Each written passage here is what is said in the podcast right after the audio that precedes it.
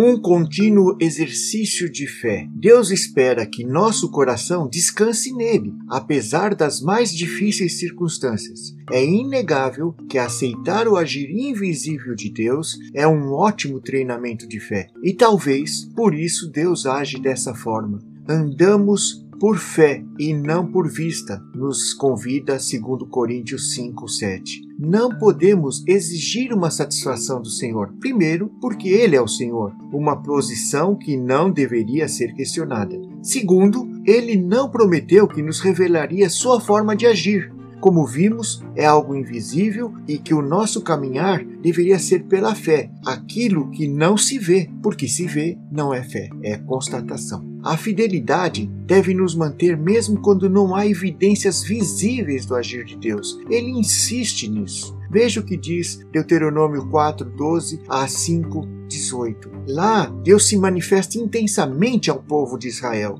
mas não apareceu de uma forma específica. Acredito que isso também se deve ao fato de que ele não queria que tentássemos imitar essa imagem na forma de um ídolo. Todo ser humano tem dificuldade em confiar no que não vê e por isso tenta criar atalhos, que normalmente acabam mal, quando é um caminho que Deus não abriu. E o pior nesses casos, normalmente a pessoa não vê a sua atuação como causa e transfere para Deus a responsabilidade do erro, da falha, da frustração e se afasta. A idolatria é algo assim. Depois de confiar em um pedaço de madeira, gesso ou algo similar e não ser correspondido, muitos abandonam a fé. Nós que acreditamos em Cristo devemos tomar cuidado em não murmurar quando não vemos o agir de Deus, pois na verdade incorremos no mesmo erro dos idólatras, embora pareça algo mais leve. Jesus repreendeu alguns por sua pequena fé, contudo, elogiou outros por sua grande fé. O caso do centurião romano, que nem teve seu nome relatado,